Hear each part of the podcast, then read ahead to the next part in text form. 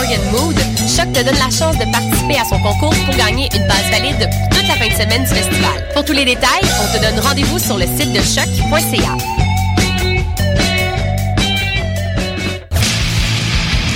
Cet été, venez supporter l'économie locale et régionale à la coop de solidarité Les Catacombes en dégustant les bières de microbrasserie telles l'Alchimiste, Barberie, Bose et Trou du Diable. Toute la saison, du mercredi au samedi, ne manquez pas les terrasses Happy Hour de 16h à 20h. Les 20 août et 3 septembre, c'est une terrasse mensuelle en collaboration avec la coop Coup de Griffe qui vous attend. Pour plus d'informations sur les événements à venir ou pour la location de salle, allez au www.catacombes.com. tous vos événements, que ce soit un gala, un défilé de mode, un lancement ou un party privé, pensez à louer vos équipements audiovisuels chez le groupe Spectre Sonore. Nous avons également une salle de montre ouverte au public. Venez nous visiter 3400 boulevard Loche Saint-Hubert, suite 10. Pour plus d'informations sur tous les équipements disponibles, rendez-vous au www.spectresonore.com. Vous écoutez Choc pour sortir des ondes. Parce que la poule, elle prend des œufs. Elle est bien née quelque part. Alors c'est quoi C'est l'œuf ou la poule L'œuf ou la poule Bienvenue à toutes et à tous, vous êtes sur choc.ca, la radio web de Lucam. Vous écoutez Karine Mona et Damien Grapton, et c'est parti pour 45 minutes de vulgarisation des sciences dans l'œuf ou la poule. Aujourd'hui, Marion Spey, fidèle au poste, nous parlera dans sa chronique d'actualité des sciences de pandas feignants, pléonasme, de scientifiques qui racontent leurs mésaventures sur le terrain, et enfin, elle nous parlera également du lien entre musique et opération chirurgicale. Notre invité cette semaine sera le docteur Pierre Legendre du département de biologie de l'Université de Montréal. Il nous parlera d'un de ses articles publiés en juin de cette année, dans lequel il analyse la reprise de la vie, et plus particulièrement des mollusques, sur un atoll de l'océan Pacifique après les essais nucléaires français à la fin des années 60. Est-ce que la vie revient? Est-ce que la colonisation des espèces se fait au hasard Auquel cas nous pouvons nous attendre à observer des espèces complètement différentes avant et après les essais nucléaires Ou bien est-ce que l'environnement joue un rôle fondamental dans la reprise de la vie Auquel cas nous observerons exactement les mêmes espèces avant et après? Pierre Legendre va nous répondre dans cette émission. Évidemment, en fin d'émission, nous retrouverons, comme chaque deux semaines, Élise Caron-Baudouin, qui revient pour sa chronique Toxicologie et environnement. Et cette semaine, elle nous parlera du lancement des satellites Sentinelle, qui vont surveiller notre planète et les changements climatiques.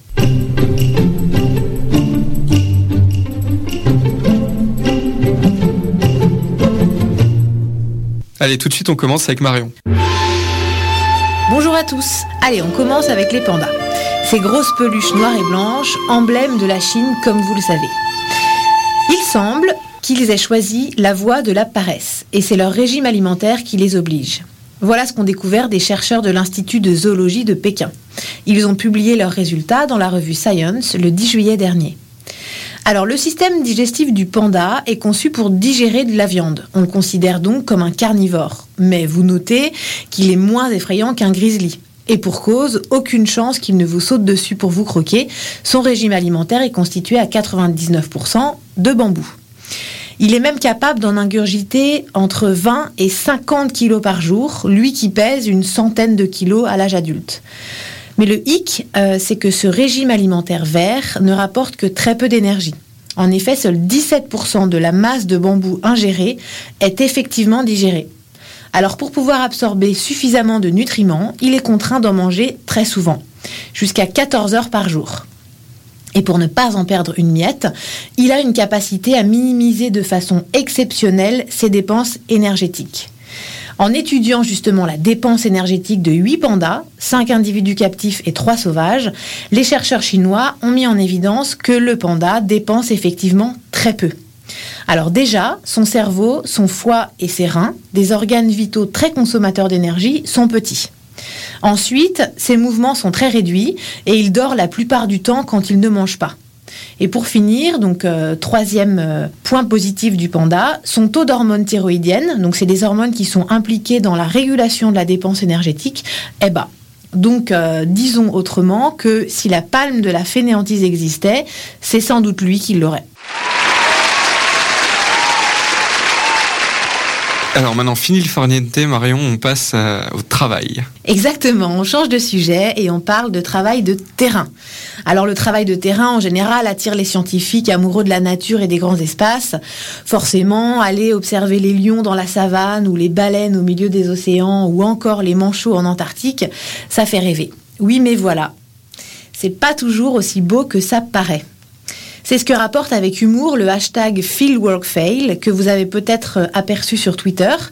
Alors on y découvre des anecdotes qui sont bien marrantes comme euh, celle de cette zoologiste qui s'est accidentellement collée à un crocodile alors qu'elle tentait de lui fixer un transmetteur radio. Euh, où on a encore ce biologiste qui raconte avoir pris une photo d'une superbe araignée, de l'avoir relâchée, et en fait, ensuite, il s'est rendu compte qu'il s'agissait d'une espèce inconnue. On a aussi cet écologiste marin qui raconte qu'un de ses collègues lui a fièrement montré un concombre de mer durant une plongée. Alors il faut savoir qu'ils étaient sous un bateau et en fait le concombre de mer s'agissait d'un large étron tout frais. On a encore ce professeur d'écologie qui raconte qu'il marquait des jeunes phoques de Védel en Antarctique, euh, qu'il n'avait pas repéré leur mère et que celle-ci lui a planté ses deux canines dans la fesse droite. Il s'est dit marqué à vie. On a encore euh, ce biologiste qui raconte que des babouins ont volé le dernier rouleau de papier toilette pour décorer un arbre très très haut. Ou encore, euh, allez, une dernière pour finir, cette paléontologue qui écrit Poser la langue sur un objet pour discerner le fossile de la roche, c'est un fossile, il colle à la langue, tousser à cause de la poussière, prendre une grande inspiration, avaler le fossile. Alors c'est certain, ces souvenirs, euh, même s'ils sont très mauvais, ils ont sûrement dû, euh, au moins a posteriori, entraîner de bonnes séances de rire. Et enfin, tu nous parles d'un sujet qui pourrait intéresser les accidentés du travail mélomanes. C'est ça. Un sujet qui, chers auditeurs, qui allait peut-être vous faire opérer, j'en suis sûre, euh, va vous intéresser. Alors je n'ai qu'un conseil, pensez à préparer votre ambiance musicale. C'est la célèbre et très sérieuse revue médicale The Lancet qui a publié le 12 août une vaste étude qui compulse 73 études et porte sur à peu près 7000 personnes. Alors les résultats des chercheurs britanniques montrent que la musique adoucit la douleur et l'anxiété. Et donc par la force des choses, euh, les patients ainsi bercés consomment moins d'analgésiques après l'opération. Alors ces points positifs valent quand la musique est entendue avant, pendant ou après l'opération, avec un léger avantage quand elle est écoutée avant. Alors, pas moins de 4261 musiques, très précisément, ont été passées en revue et il s'avère qu'elles sont toutes efficaces. Alors, les chercheurs notent quand même un léger plus quand la musique est choisie par les patients eux-mêmes. Selon les auteurs, les patients devraient même être autorisés à choisir le type de musique qu'ils ont envie d'entendre, à condition, bien sûr, que cela n'interfère pas avec la communication de l'équipe médicale. Voilà, c'est fini. Euh, bon vent et à dans 15 jours. Merci Marion. Merci.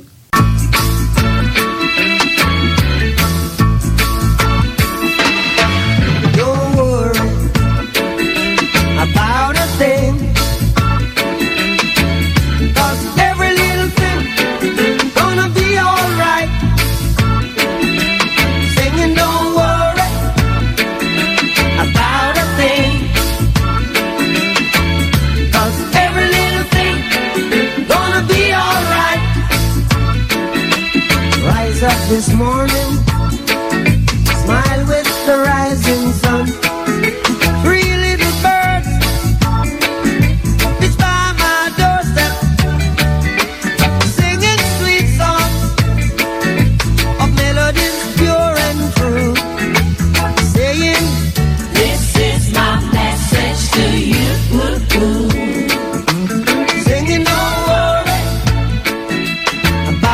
Ce petit extrait musical parfait pour se détendre avant une opération, nous allons nous aussi, comme les chirurgiens, rentrer dans le vif du sujet avec notre invité de la semaine, le docteur Pierre Legendre. Donc aujourd'hui, nous allons parler d'essais nucléaires. Alors attention, je précise tout de suite parce qu'on va pas en reparler. Euh, ça sera d'un point de vue scientifique et seulement scientifique. Donc on va parler d'essais nucléaires, en l'occurrence ceux de la France, qu'elle a fait à partir des années 60-66 pour être exact, jusqu'en 1996. Et ce, entre autres, on va se concentrer sur cela aujourd'hui en Polynésie française, même si elle en a fait aussi dans le Sahara. Et pour euh, donc en parler d'un point de vue scientifique, nous recevons ce soir le docteur Pierre Legendre. Bonjour Pierre Legendre. Bonjour. Et donc Damien, pour commencer, tu vas présenter notre invité pour savoir ce dont on va parler ce soir. Oui, effectivement, nous recevons euh, le docteur Pierre Legendre aujourd'hui, qui est professeur au département de sciences biologiques à l'Université de Montréal. Vous êtes spécialiste d'écologie numérique, alors vous allez nous expliquer un petit peu ce que ça veut dire et pourquoi c'est directement lié à cet article euh, dont nous allons parler aujourd'hui. Pour vous présenter rapidement, euh, vous êtes, vous êtes récipiendaire de nombreux prix et également de deux fois sur la liste Highly Cited de Thomson Reuters en 2001 et 2014. Et vous êtes co-auteur cette année, euh, le 10 juin exactement, dans la revue Proceedings of the Royal Society B, d'un article avec euh, Bernard Salva de l'Université de Perpignan en France, 30 Year Recovery of Mollusk Communities After Nuclear Experimentation and Fagatofa Atoll, et donc qui traite de euh, la reprise de la vie sur cet atoll après les essais nucléaires français dans les années 60 et 70 et c'est ce dont nous allons parler aujourd'hui. Alors, après cette rapide introduction, peut-être que vous pouvez nous dire comment vous est venue l'idée de cette étude et de cette recherche. Bon, d'abord, il faut se replacer dans le contexte historique de l'époque des années 60. C'était la guerre froide. Alors, la France a développé l'arme atomique, mais bien après ses alliés, les États-Unis et l'Angleterre, et aussi bien après l'URSS. Alors, les premiers essais nucléaires qui ont été faits par les États-Unis, c'était au Nevada. Euh, en URSS, ils ont aussi fait leurs premiers essais nucléaires sur leur territoire à Semipalatinsk, au Kazakhstan. La France a également fait ses premiers essais nucléaires dans le Sahara algérien. Mais ensuite, quand les, euh, explosions sont devenues euh, plus fortes, tout le monde a migré vers des îles les États-Unis ont migré, euh, déplacé leurs essais vers les îles Marshall, puis les îles Bikini, Christmas, Johnson et, d'autres encore. L'URSS a choisi comme euh, site d'essai euh, l'archipel de Novaya Zemlya, qu'on appelle la Nouvelle Zamble en français, qui est un archipel dans l'océan Arctique. Et la France a déplacé ses essais vers deux atolls de Polynésie française dans l'archipel des Tuamotu. Et ces atolls sont Mururoa et Fangatofa. Ils sont, euh, la Polynésie française est extrêmement grande. Si on regarde une carte du Pacifique euh, et on y voit les îles de la Polynésie française, le périmètre euh, externe quoi, de cette zone est aussi grande que l'Europe. Alors, il y a beaucoup d'espace entre ces îles et ces atolls. Les deux atolls qui nous intéressent sont situés à 1200 km au sud-est de Tahiti. Euh, Fangatofa, quant à lui, est un atoll d'un peu moins de 10 km par 10 km. Il est formé euh, d'un anneau récifal avec un lagon au centre. Alors, en 1965, la direction des centres d'expérimentation nucléaire de France a demandé au professeur Bernard Salva de l'École pratique des hautes études de Paris, qui est un spécialiste des mollusques marins, donc de réaliser une étude de la faune marine avant et après les tirs pour, pour voir si la faune récupérait après les essais nucléaires. Le professeur Salva était le directeur du Centre de biologie et d'écologie tropicale et méditerranéenne et son laboratoire de recherche de l'EPHE est situé physiquement à l'Université de Perpignan, comme vous l'avez mentionné tout à l'heure. Il est aussi le fondateur d'un centre de recherche, le CRIOB, un laboratoire marin qui est dans l'île de Moréa en Polynésie française. Donc, il était depuis très longtemps impliqué dans la recherche dans le Pacifique. Recevant cette invitation, Salva a vu là une occasion inespérée pour un scientifique de réaliser une étude expérimentale qu'il serait impossible de réaliser dans un contexte scientifique normal. Il s'agissait d'étudier la recolonisation par les animaux sur les récifs d'un atoll après des essais nucléaires ayant détruit une bonne partie de la vie à la surface de l'atoll. Donc, ça permettait de faire une expérimentation impliquant ce qu'on appelle en écologie la recolonisation primaire. quand la vie a été détruite. Quatre essais atmosphériques nucléaires ont eu lieu sur cet atoll entre 1966 et 1970. Deux de ces explosions ont eu des effets importants parce que euh, la charge était plus forte. Il y a d'abord eu le tir Canopus de la première bombe à hydrogène française. Euh, C'était en 1968 et là, la charge était de 2,6 mégatonnes. Euh, deux ans plus tard, en 1970, il y a eu le tir Dragon de 945 kilotonnes. Tous ces tirs-là ont des noms de code. Alors, les, les tirs euh, sur euh, Fangatofa avaient lieu sur une plateforme qui était attachée à un ballon. Le ballon lui-même était en- ancré en quelque part au-dessus du lagon. Au centre, euh, au centre du lagon. C'est pas tout de- à fait au centre, mais on a la position précise sur une carte dans, dans l'article. Et bon, c'était donc un essai, un essai euh, atmosphérique, mais à une, une altitude contrôlée pour justement avoir un effet maximum sur la, végétation, sur la faune de l'atoll. Et évidemment, les physiciens avaient aussi des appareils pour mesurer la puissance des tirs, les retombées, tout ce que vous voudrez. Peut-être, je, me permets de vous couper pour donner une idée par rapport aux images que peut-être que certains ont dans la tête d'Hiroshima et Nagasaki. Là, on parle vraiment de, bombes beaucoup, beaucoup plus fortes. hein. On n'est plus dans la bombe atomique, c'était la bombe A. Là, on est dans la bombe H. On rentrera sans doute dans les détails plus tard.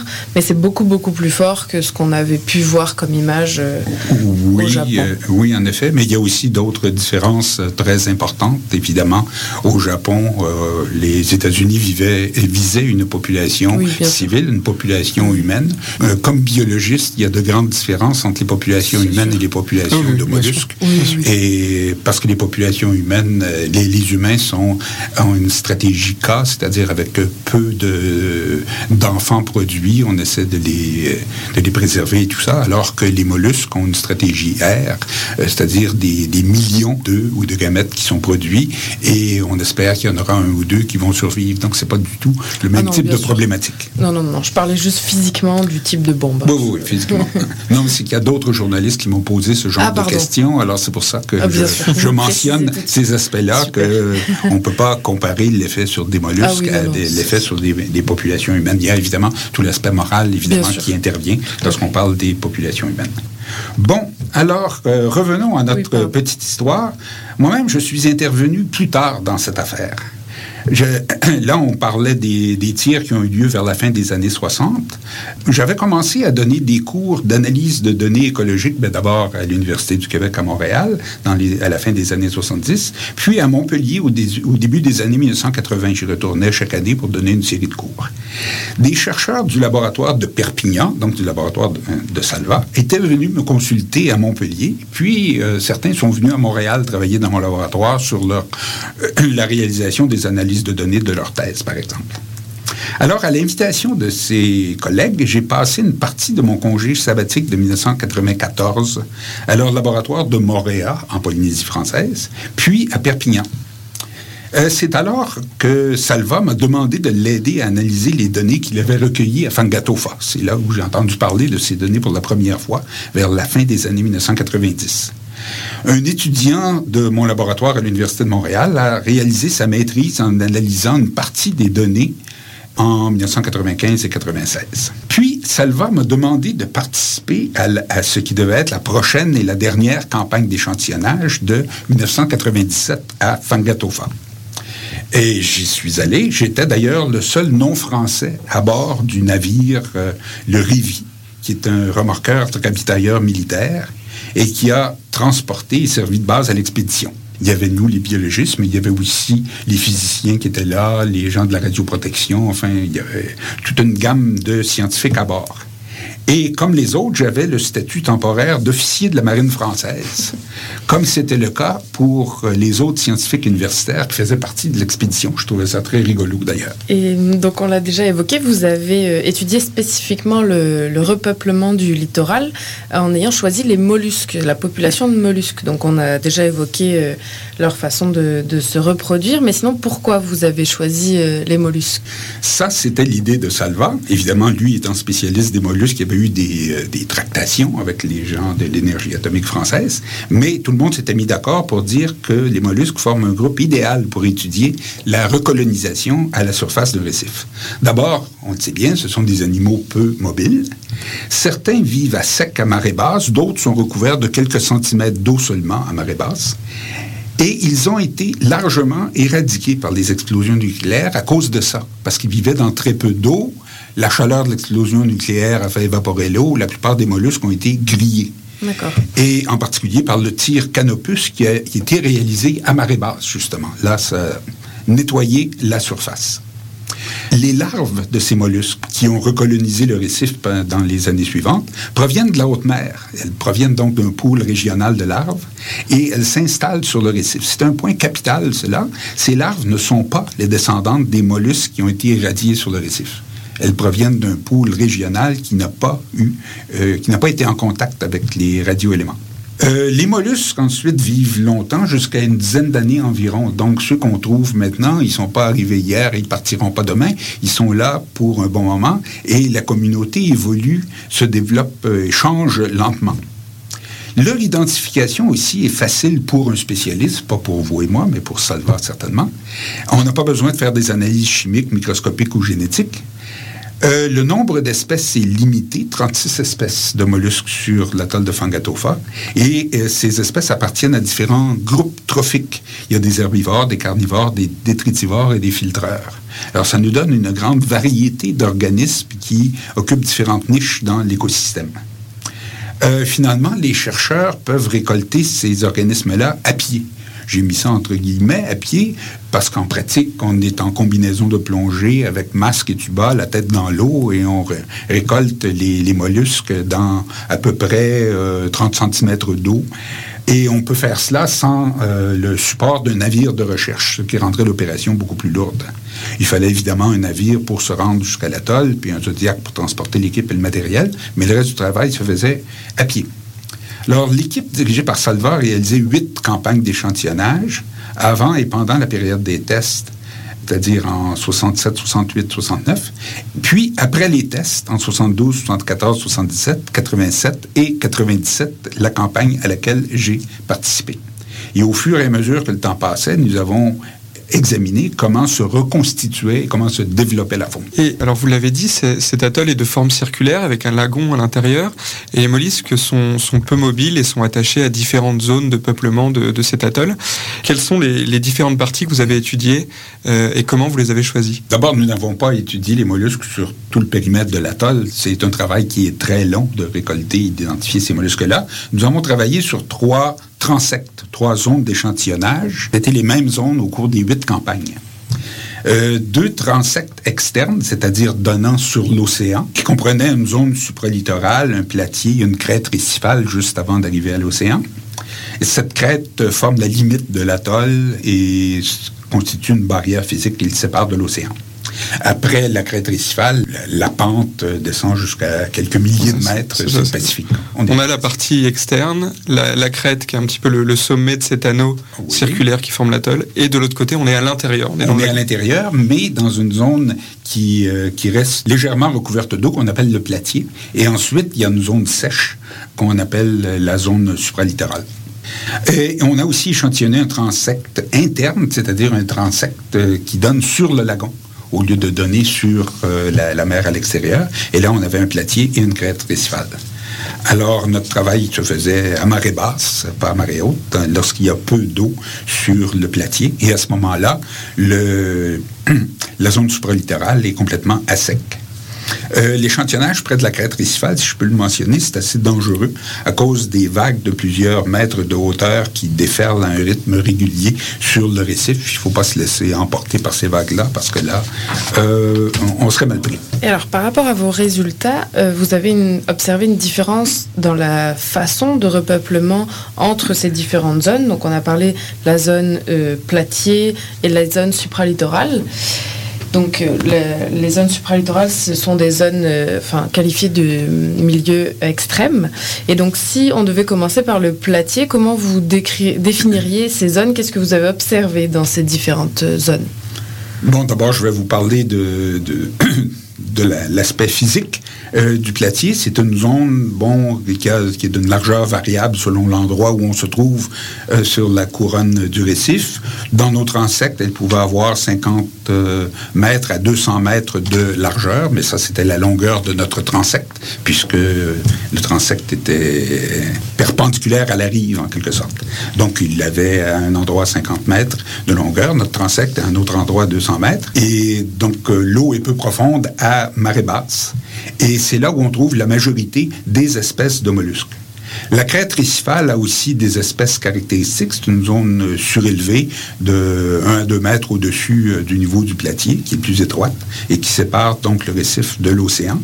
Et là, les données que nous avons récoltées, on les a euh, mises dans le même fichier de données que ceux du platier pour les fins de l'analyse. La zone supralittorale, elle, est très différente. Alors, nous sommes en zone tropicale. Nous sommes en 22 degrés euh, au sud de l'équateur et je peux vous dire qu'il y fait très chaud l'après-midi sous le soleil. La zone supralittorale est recouverte d'eau seulement lors des grandes euh, marées qui arrivent une fois par mois. Le reste du temps, les mollusques sont à sec, ce qui leur demande des adaptations physiologiques très particulières. Et c'est pourquoi on y trouve très peu d'espèces. Oui, alors on reviendra sur la zone supralittorale un petit peu après, mais dans la zone platier, vous avez montré une euh, prévalence des espèces carnivores par rapport aux espèces herbivores après les essais nucléaires. Et alors comment est-ce que vous avez euh, observé ça tout d'abord et après comment vous l'avez expliqué? Alors, c'est exact que nous avons trouvé plus de carnivores dans les peuplements euh, du platier après les essais nucléaires. Notre analyse a également montré que les changements euh, entre les herbivores et les carnivores n'étaient pas les mêmes d'un récif à l'autre. Donc, nous avons évidemment comparé euh, l'évolution du peuplement dans les campagnes après les essais à ce que la composition avions que Salva avait observée avec son équipe avant les essais. Euh, maintenant, quand on parle de mollusques carnivores, euh, et ici, je veux faire une précision parce que d'autres journalistes euh, étaient un peu inquiets de ce qui se passait. Est-ce qu'on a des, euh, des, des gros carnivores qui mangent les pauvres petits mollusques herbivores? Non, c'est pas du tout le cas. Les carnivores mangent des organismes plus petits qu'ils trouvent sur les récifs et ils cohabitent très bien avec les herbivores qui sont dans la même classe de taille qu'eux. Euh, notre observation d'un changement, d'une augmentation des carnivores ne reflète donc pas un processus de prédation des carnivores qui mangeraient les mollusques herbivores, ils mangent autre chose. Les changements que nous avons observés sont par ailleurs en accord avec une hypothèse de fluctuation aléatoire auquel on peut s'attendre dans des peuplements qui sont constamment régénérés par des larves provenant de l'océan qui entoure l'atoll. Ce mécanisme appartient à ce que les écologistes appellent des processus neutres, soit la famille de processus écologiques qui ne font pas intervenir des préférences des organismes pour des conditions environnementales particulières.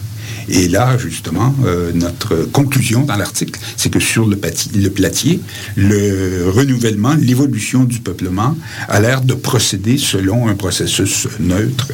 Et c'est pour ça qu'on observe une composition, euh, vous avez mentionné les, euh, carnivores, une composition carnivore, donc plus importante après les essais que ce que c'était avant. Mais si on attendait encore 20, 30, 50 ans, ben, il se peut très bien que ça revienne à un équilibre différent. Cette observation-là montre l'importance des suivis à long terme sur les écosystèmes pour comprendre les fluctuations naturelles des peuplements. Nous manquons de données à long terme décrivant la variation de la plupart des écosystèmes et en particulier des récifs coralliens. De telles données nous permettraient de répondre plus précisément à votre question. Ce changement est-il dans l'ordre des choses ou est-il exceptionnel? Nous ne le savons pas parce que nous n'avons pas de données comparables ailleurs et notre série actuelle de données nous montre simplement que ce n'est pas la même chose après qu'avant. Ça nous montre aussi que c'est différent d'un récif à l'autre sur le même atoll, mais on ne sait pas quel est le futur, quel est l'avenir de, ce, de ces peuplements. Peut-être juste une parenthèse, vous disiez en introduction qu'il y avait d'autres pays qui avaient fait d'autres essais nucléaires. Est-ce que vous avez connaissance d'autres scientifiques qui auraient fait le même type d'études de, euh, comparées avant et après un essai nucléaire? À ma connaissance, euh, il n'y a pas d'autres études qui ont été publiées provenant des autres pays qui ont fait ce genre d'essai-là. Alors, euh, je ne veux pas me prononcer sur, euh, sur le pourquoi de la chose, mais on peut constater que la France n'a pas eu peur, justement, de dévoiler les résultats euh, recueillis par les scientifiques qui avaient été mandatés d'abord pour répondre à une question que se posaient les militaires. Mais lorsque nous avons demandé si c'était bon de publier, et on nous a dit tout de suite d'accord. Ok. Et donc là, pour euh, revenir à nos, mollusques, on parlait de la zone platier. Si maintenant on revient sur les zones supralittorales, elles, elles présentent peu de changements dans les espèces retrouvées avant et après les essais nucléaires. Donc d'après vous, qu'est-ce que, qu'est-ce que ça veut dire? Alors, euh, je vous mentionnais plutôt que dans la zone supralittorale, les, mollusques sont au sec et ils ont donc été particulièrement exposés à chacun des essais nucléaires, même ceux qui étaient moins importants. Euh, dans la zone euh, supralittorale, la plupart des mollusques ont été éliminés par chacune des explosions nucléaires, sauf ceux qui étaient peut-être cachés dans des anfractuosités du rocher. Comme ce sont des milieux extrêmes, il n'y a guère que ces espèces-là, trois ou quatre espèces, qui peuvent revenir les coloniser. Elles l'ont fait au fur et à mesure des années. Des larves sont arrivées de l'océan et d'autres individus de ces mêmes espèces seront constitués à peu près la population initiale ce sont les conditions environnementales qui ont filtré les espèces et, qui ont pu euh, leur permettre de s'établir dans ces zones. Donc là, on a un, exemple du filtrage environnemental qui n'est pas du tout un processus neutre. Et c'est très intéressant d'avoir sur les mêmes récifs, selon les zones, des exemples du processus neutre d'une part et du filtrage environnemental d'autre part c'est peut-être l'une des contributions les plus importantes de notre article publié dans Proceedings B.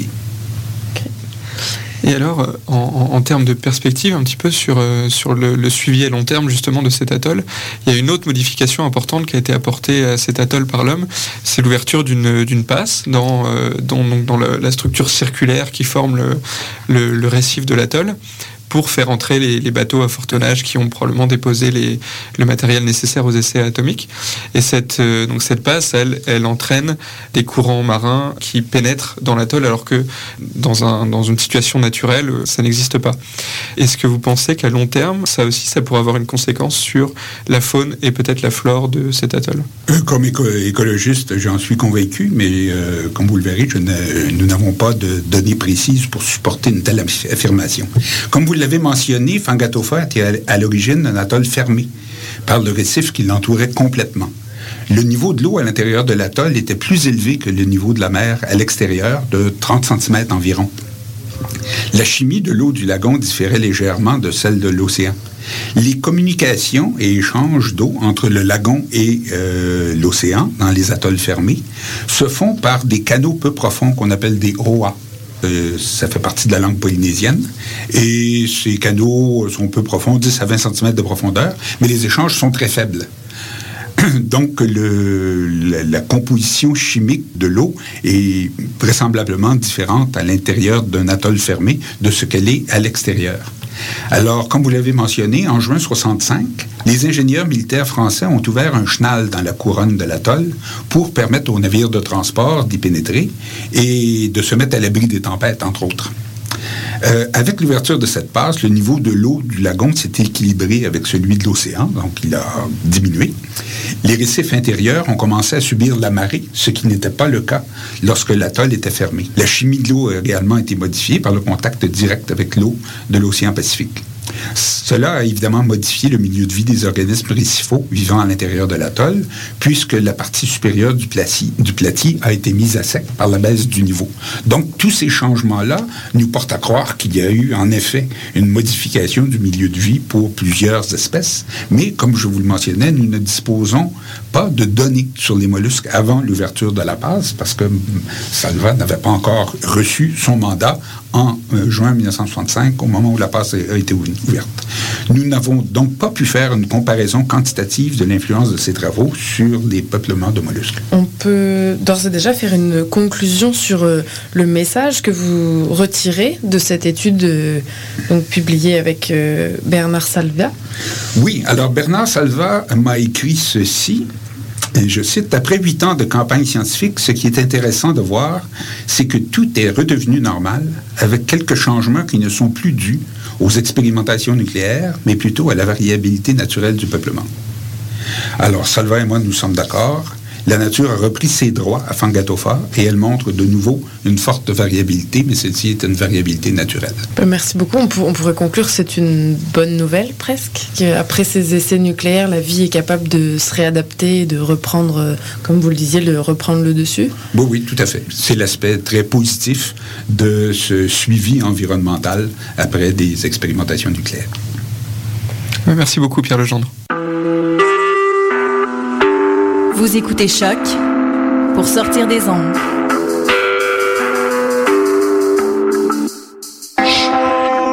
Podcast, musique, découverte. Sur choc.ca.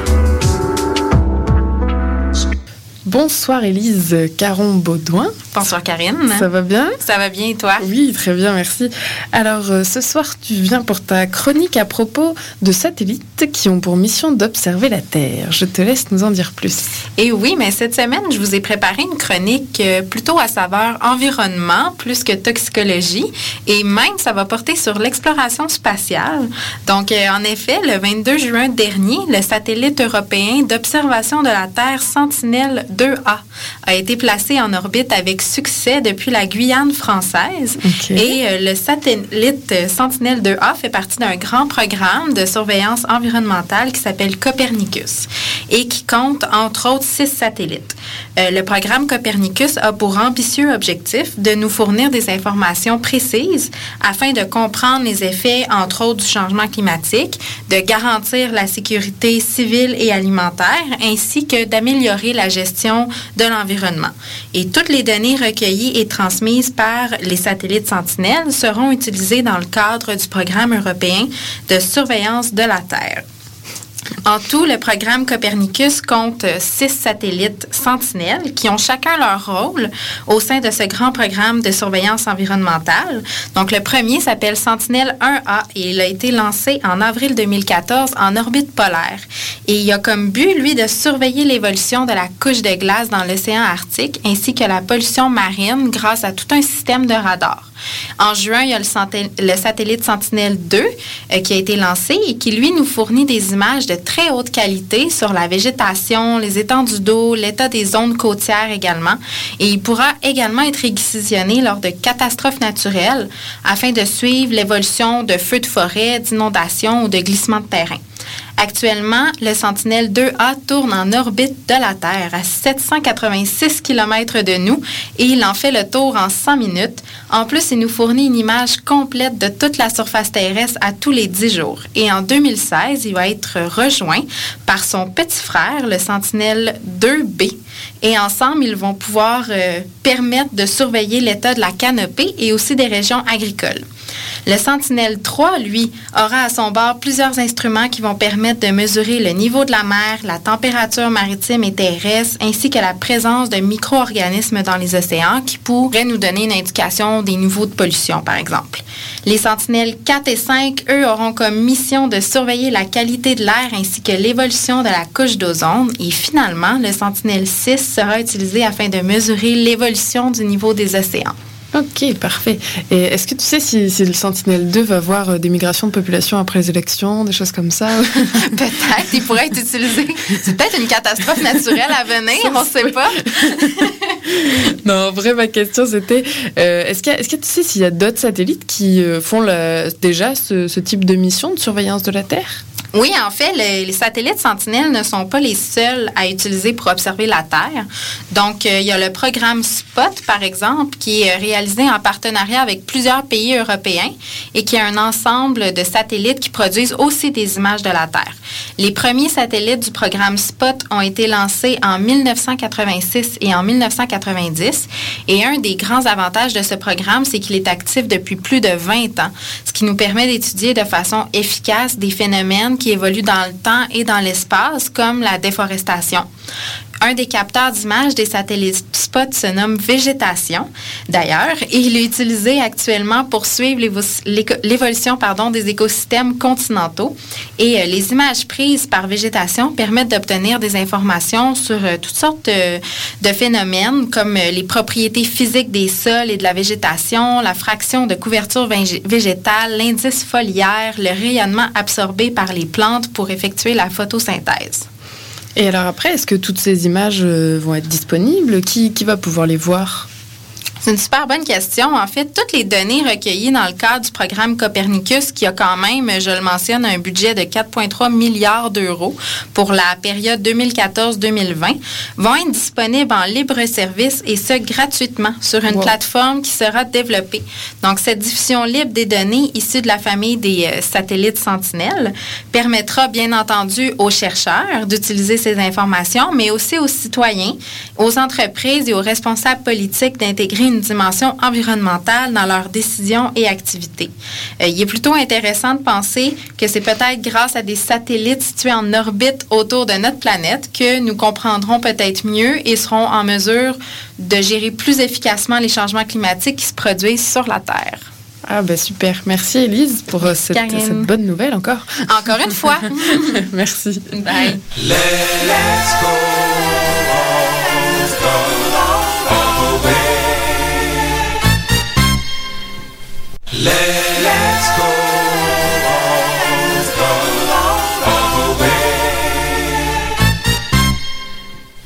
La foule à poule c'est terminé pour aujourd'hui. On se retrouve sans faute dans deux semaines. Et d'ici là, n'hésitez pas à visiter nos pages sur les réseaux sociaux, la page Facebook de l'émission, mais également le compte Twitter, @lolpucam. Nous y publierons des photos que le docteur Pierre Legendre a pris lors de son voyage sur l'atoll de Fangatofa et qu'il a bien voulu partager avec nous. Nous publierons également les compléments aux chroniques de Marion et Élise, et comme toujours, des nouvelles et actualités des sciences. À bientôt.